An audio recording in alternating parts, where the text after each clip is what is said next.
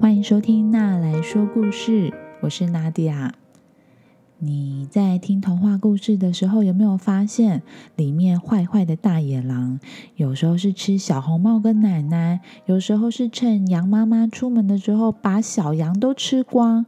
他也喜欢吃三只小猪，把大哥、二哥的房子都毁了。但是故事里面的大野狼最后下场好像都很惨呢。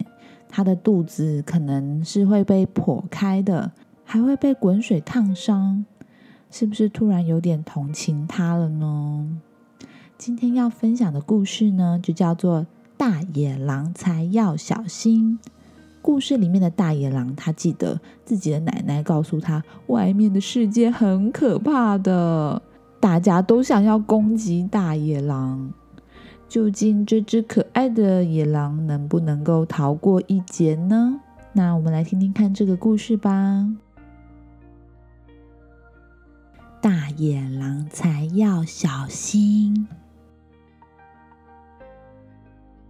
大野狼他回想起自己的小时候，他的奶奶常常念童话绘本给他听。在绘本里面的大野狼全部都是大坏蛋，大家都很害怕大野狼。但事实上是这样吗？大野狼真的这么可怕吗？还是攻击那些大野狼的家伙才可怕啊？像是小红帽会在大野狼的肚子里面装石头，三只小猪还想把大野狼用锅子煮来吃呢。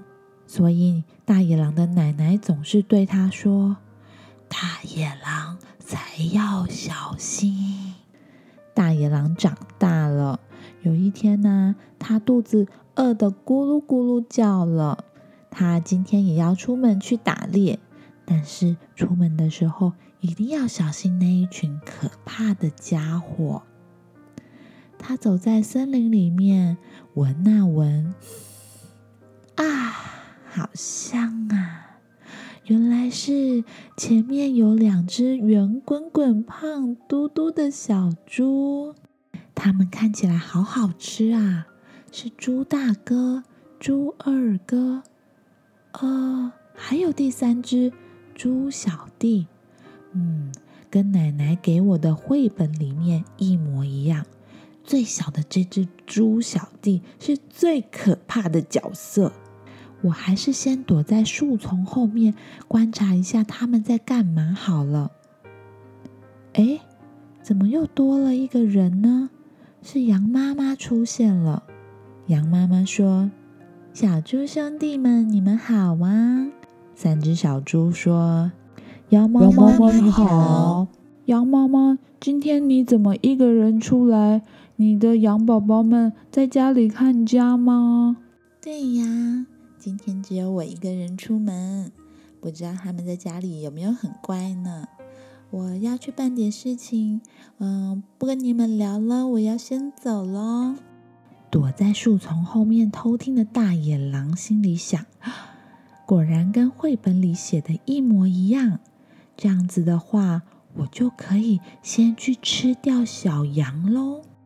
大野狼走到了小羊家门口，他翻开绘本，里面写着：小羊们会看到大野狼黑黑的脚，还有听到它粗粗又沙哑的声音，所以不帮他开门。大野狼为了不要被认出来，他吃下了两根粉笔，这样子听说声音会变得比较细。为了要让它黑黑的脚掌看起来像羊妈妈，他拿出了一袋面粉，撒在自己的脚上。这样一来，应该就不会被发现了吧？他再打开这个绘本，看到里面写着：大野狼找到了六只小羊，把它们全部都吞了下去。只有最小的一只小羊躲在时钟里面，没有被大野狼吃掉。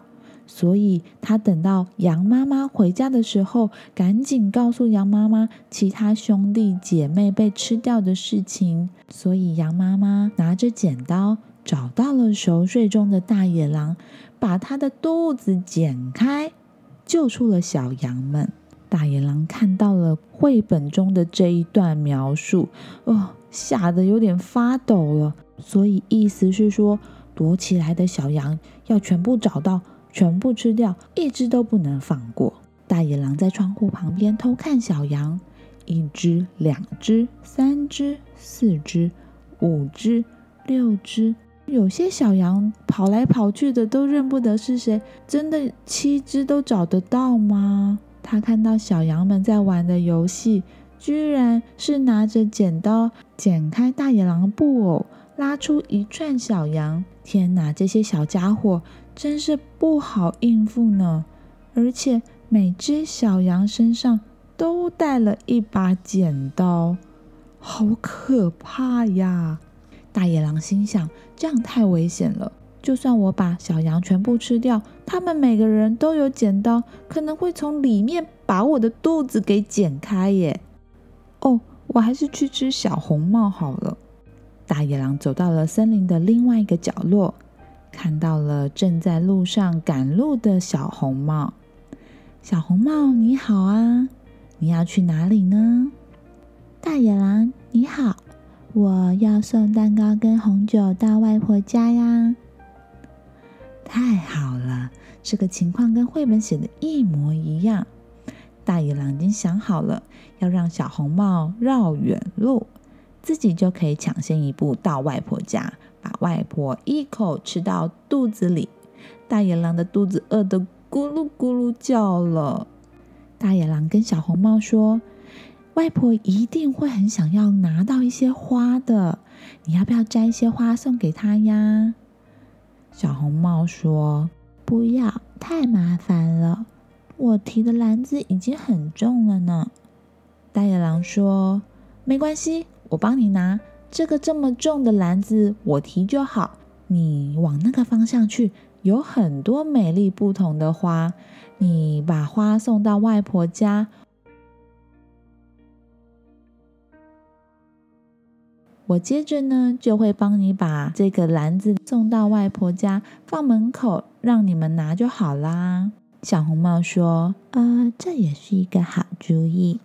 那我就来摘一些花给外婆吧。”大爷啦，你不可以用跑的哦，你跑的话，我里面的面包跟蛋糕会坏掉，会变形。你也不可以跌倒，不然酒瓶会摔破哦。大野狼说：“包在我身上，你尽管多摘一点花，我慢慢的把你的篮子送过去哦。”大野狼心想，他的计划成功了，他让小红帽绕远路了。现在他要到外婆家，赶快把外婆吃到肚子里。他越想越兴奋，但是不能走太快。嗯，一步两步三步四步，我的大餐就快要到手了。大野狼终于到了外婆家了。他敲了门。外婆，我是小红帽，你可以帮我开门吗？哎，大野狼，你好慢哦！谢谢你帮我把东西送过来啊！大野狼看到小红帽来开门了，他吓了一跳。你，你怎么会这么早就到了呢？哦。天哪，一定是我走太慢了，这样子我连外婆家都进不去，呃，我的大餐飞了，还是去吃小猪吧。大野狼又找到了三只小猪，他觉得猪大哥、猪二哥应该比较容易下手，只要提防那只小弟就好了。于是他跟着三只小猪来到了他们盖的房子。哇，这是什么豪华的大房子啊？他们不是一人盖一间，一间茅草屋，一间木头房，还有一间砖瓦房吗？怎么他们三个人一起合盖了一间豪华大砖瓦屋子啊？这样我怎么吹得倒啊？我怎么吃得到大哥跟二哥呢？说不定不小心被吃掉的反而是我。大野狼垂头丧气的回家了。他安慰自己：“好吧，至少我今天没有被剪开肚子，也没有被小猪吃掉。”大野狼回到家，吃了两颗苹果，还有一点饼干。今天肚子又饿得咕噜咕噜叫，明天一定要再小心那群家伙。到底打猎可以打到什么呢？先睡觉吧，晚安喽。好啦，故事说完了。这只野狼真的十分的小心，它随时随地都拿着童话故事，生怕重蹈覆辙。这样下去，它好像每天都要饿肚子诶，还是改吃素好了，不然我都觉得肚子饿了。如果你喜欢这个故事，欢迎你在 Facebook、Instagram 留言让我知道，或者是在 Apple Podcast 上面给我五颗星。如果你喜欢拿来说故事，欢迎推荐给你身边的爸妈或是爱听童书的大人。那我们之后再见喽，拜拜。